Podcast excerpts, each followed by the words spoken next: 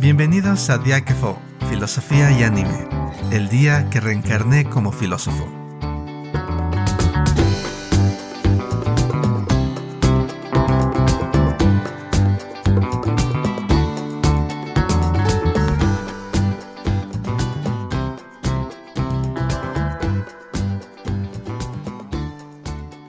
Hola, ¿qué tal? Bienvenidos a un nuevo episodio.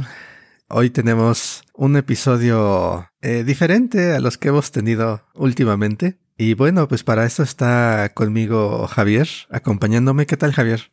Hola, Aquiles, ¿cómo te encuentras? Por acá, pues alegre de estar aquí porque vamos a hablar de una cosa genial. Excelente. Eh, según me habías dicho, hoy quieres hacernos una, una recomendación, una recomendación especial. ¿De qué se trata?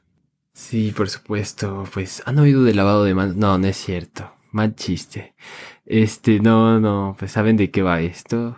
Les quiero hacer una recomendación de anime, animación japonesa, pero no una serie. En este caso va a ser una película. Esta película lleva por nombre Bele. No sé si la conozcas, Aquiles. ¿Cómo te diré, Javier? Porque fíjate que sí la había visto por ahí, bueno, más bien había, me sonaba el título, pero no lo había visto hasta que me comentaste hace unos días que, que planeabas hacer una recomendación. Entonces, después de que tú me dijiste, ya la vi. Y más aún porque es de un director que es uno de mis favoritos. Quizás es mi favorito más reconocible director después de Hayao Miyazaki. Pero bueno, eh, sí la he visto y de hecho la vi apenas ayer. wow, eso está estupendo, porque entonces sí, este, soy bueno convenciendo y voy por buen camino. y pues miren, si le gusta Aquiles, que tiene buen gusto para el anime y las películas de anime, entonces ahí tenemos algo asegurado, amigos. Yo pues, les recomiendo que no se vayan a perder Vele, porque ya nos está comentando Aquiles un dato súper importante. La película es dirigida por Mamoru Hosoda, un director que si checamos su lista de películas nos daremos cuenta que tiene pura joyita de la buena. Entonces aquí podríamos encontrar clásicos de clásicos como La chica que saltaba a través del tiempo, eh, Los niños lobo, que por cierto tenemos un episodio de Los niños lobo, me parece en la segunda o la primera temporada. Así es, así es. Y está también obra maestra, Summer Wars, El niño y la bestia, está Mirai, que por cierto no he visto, pero ya está anotada para verla. Y bueno, hoy no voy a hablar de todas estas maravillas, sino de su más reciente obra, la maravilla llamada Belle. Por cierto, aquí les un dato, eh, bueno, tú sabes que luego los nombres que les ponen para el público hispanohablante o angloparlante son como totalmente cambiados. Pero el nombre original planeado para esta película es Ryuto Sobakasu no Hime que podríamos traducirlo al español como El dragón y la princesa encantada. Y bueno, ya ese título está mucho más bonito que Vele. Bueno, Vele es, es corto, ¿no? Tiene función marquetera, está bien, pero yo me quedé con el japonés mejor. Creo que ya desde el título en japonés nos empieza a revelar cosas, ¿no? pues vamos a encontrarnos acá una especie de historia de hadas, eh, vamos a encontrarnos un cuento clásico y pues te voy a decir que sí, Aquiles, pero tú también me dirás, oye Javier, pero las, la historia está claramente situada en el siglo XXI o algo similar. Y es que, pues, ¿de qué va la película? Esto es una pequeña sinopsis sin spoiler. Pues una chica que tiene problemas para interaccionar socialmente, por algunas eh, situaciones traumáticas de la vida, encuentra una liberación en un mundo virtual. Que por cierto es un mundo virtual maravilloso, estilo Sword Art Online, donde te conectas a tu computadora y de pronto ya estás en el otro mundo. Parecido, parecido la cosa es, pues bueno, esto que, tiene que ver con los cuentos de hada y dragones y princesas eh, encantadas, ¿no? Como que no nos suena de entrada. Pero ahorita les voy a explicar un poquito más acerca de ello. Antes quería platicarles de un par de razones, quizá de corte más técnico, por los cuales ver la película. Lo primero, y no me dejarás mentir Aquiles, es un deleite para la pupila. Está súper bien cuidada en la parte de animación. Tiene poquito CGI, me parece, pero es está también integrado a la película que hasta da gusto verlo, ¿no? Luego vemos en las series de anime CGI ahí metido ha calzado y dices, ¿por qué amigos? Háganse un favor y dejen de hacer esto. Oye, eso no pasó en la Soy una araña y qué. Ay, no, qué triste. Estaba yo conteniéndome para no decirlo, pero sí. Ay, no, te leí la mente, perdón, Aquiles. Pero es que sentí desde tu casa hasta la mía ese, esa tristeza profunda de cómo le hicieron eso. Así es. Estaba muy bien para las partes de la araña, pero algunas partes, pero otras sí, híjole. Ojalá la rehagan, pero eh, no empecemos con eso porque no, son memorias, son memorias tristes. La historia lo vale, vale la pena, pero bueno. Sí, no, bueno. Hoy, hoy sigamos en tono festivo porque estamos ante una auténtica fiesta de colores, Sí. pero también de sonidos. Y es la otra parte que a mí, si una película tiene una banda sonora buena, bueno, la historia es un churro, no me importa, pero ya la gocé. A mí me gustó la banda sonora, pues es que está muy bien pensada para la película. Estuve investigando y me parece que es música original, o sea, van a encontrar canciones estilo pop, por ejemplo, pero escritas y pensadas para la película. Quizá. Alguna sí sea de, de otra autora u autor, pero bueno, la cosa es que está muy bien, ¿no? Entonces ya desde que entras a la película te arrojan a un carnaval bellísimo de colores, de sonidos, el ambiente es genial y uno dice, ¿qué estoy viendo? ¿A dónde me quieren llevar con este inicio? Se arranca con potencia. Ahora vamos a lo que decía hace unos minutos, que es la cuestión de la historia. Si me preguntaran, oye, ¿y ¿de qué va Vele? Pues yo sí diría, es un cuento de hadas, pero también es una historia contemporánea, en la cual se reflejan problemas como la soledad, un poco el abandono también, la crítica social y las redes sociales como una especie de refugio ante todas las problemáticas de la vida. Me parece que el tratamiento de estos problemas es muy diestro por parte de Mamoru Hosoda, quien ya haya visto películas suyas, como creo que es tu caso, Aquiles. Sí, sí. Pues ahí vamos a encontrar algo digno de ver. O sea, es, es de alguna manera una obra dirigida a personas de esta época. Yo creo que es una obra bastante juvenil. El tratamiento está pensado para público desde yo creo que adolescentes hasta adultos. En ese sentido, pues bueno, yo recomiendo totalmente Vele por esas razones. La calidad de la producción, el festín visual auditivo que se van a echar, el tratamiento que se le da a cuestiones muy contemporáneas. No sé, Aquiles, si tú tienes igual alguna, algún punto que te gustaría recomendar, algo que te llamó en particular la atención, claro, sin spoilers, de la película que nos quieras compartir.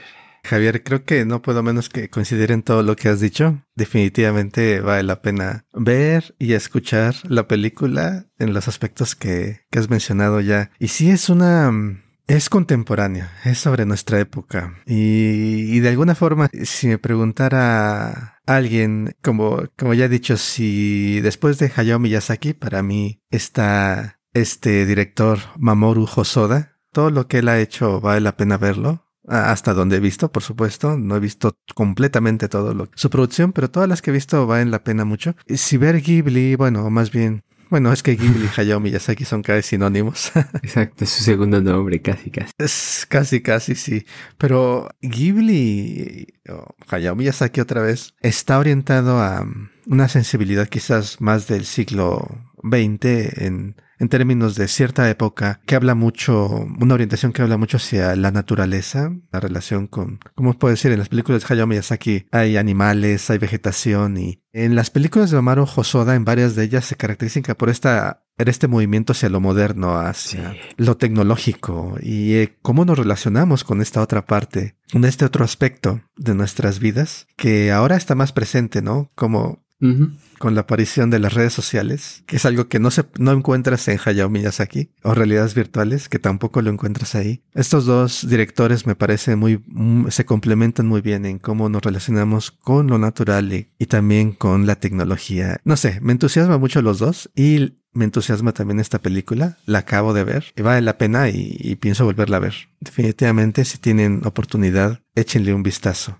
Buenísimo, pues ahí tenemos muy buenas razones para acercarnos a esta obra. Estaba checando, sabes que la proyectaron hace no mucho, quizá un mes, dos meses aquí en México, pero desafortunadamente ya no la encuentras en cines. Eso es muy triste, porque yo quería volver a verla en el cine.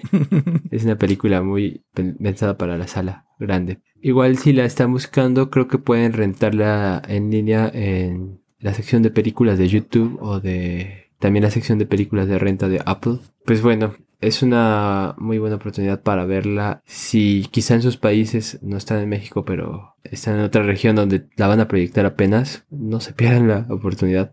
Ustedes tienen oro en las manos, vayan a verla de una vez. Y si están en México como yo, y por chiripa la llegan a proyectar en alguna sala en su ciudad o no sé, en algún festival, algo especial, vayan en ese momento, no lo duden, acuérdense de mí y digan, sí, tengo que ir. Si no, Javier se va a poner triste. no, no me pongo triste, pero es una cosa de esas que dices, si la dejas pasar es porque vas a dejar pasar una oportunidad muy bonita en tu vida. Así que bueno, ahí está un poco esta recomendación igual no fue tan filosófico, pero creo que lo filosófico viene cuando ves la película y te empiezas a cuestionar cosas que quizá podrías ver en tu entorno o incluso en tu vida misma. De hecho, sí hay varios temas que si empezáramos no acabaríamos. ah, bueno, este se vuelve este formato corto se vuelve formato de dos horas. Como en los viejos tiempos, aquí.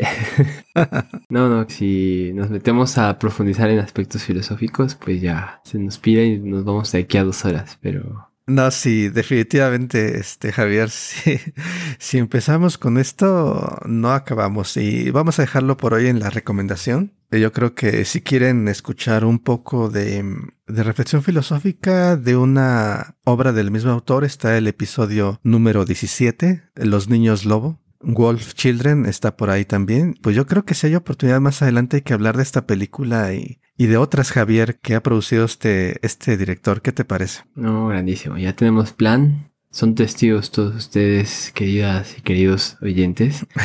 Entonces, en algún momento más adelante, en día que van a escuchar hablando sobre este director, sus obras y cosas geniales que encontramos en toda su obra. Así es. Pues bueno, pues muchas gracias, como siempre. Gracias por la recomendación, Javier. Al final vi la película que se me había, había escapado del radar. Veanla, vale realmente la pena. Es, está divertida, interesante y, y hace reflexionar. Totalmente. Y pues gracias a ti, Aquiles, por compartir este espacio conmigo. Como siempre, cuando platicamos acerca de una película o una serie y nos recomendamos algo, es como seguro es calidad, porque Aquiles lo recomendó. No, no sé si lo mío sea igual, pero al menos espero que te hayas divertido viendo Belle. No, sí, sí, definitivamente. Vale la pena verla y la voy a ver otra vez, por cierto. Bien, entonces. Y bueno, pues como saben tenemos espacio virtual no como en el mundo de Belle, pero sí en nuestras redes accesibles como Facebook, Instagram o YouTube, donde nos pueden encontrar como Diakefo, Filosofía y Anime. Ahí nos pueden dejar sus comentarios, reacciones acerca de esta película. Si la ven, platíquenos cómo se sintieron, qué vieron, qué encontraron. Y también si tienen otras películas que les gustaría a ustedes recomendar, ¿por qué no? Anótenlo ahí, eh, mándenos sus recomendaciones. Igual y podemos charlar acerca de ello. Por supuesto, y también como siempre pueden escribirnos esas recomendaciones y sus comentarios a nuestro correo electrónico filosofía y anime filosofía y anime